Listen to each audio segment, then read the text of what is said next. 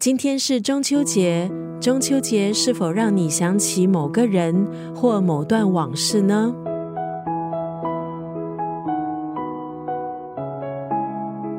九六三作家语录，今天分享的文字出自印度作家泰戈尔的长篇小说《沉船》。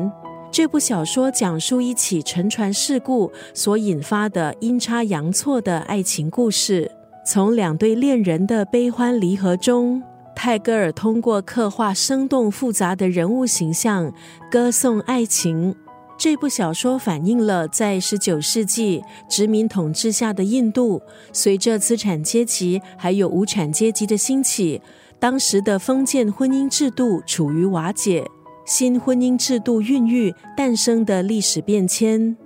这部小说延续了泰戈尔像诗一样的叙述风格，富有诗意的韵律和意境，耐人寻味。今天在九六三作家语录就要分享这一部长篇小说《沉船》当中的这一段文字：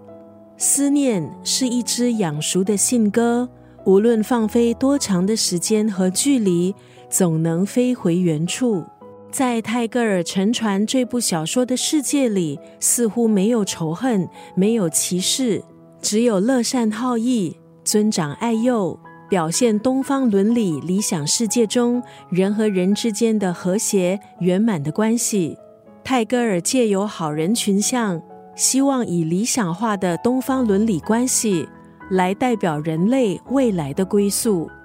思念是一只养熟的信鸽，无论放飞多长的时间和距离，总能飞回原处。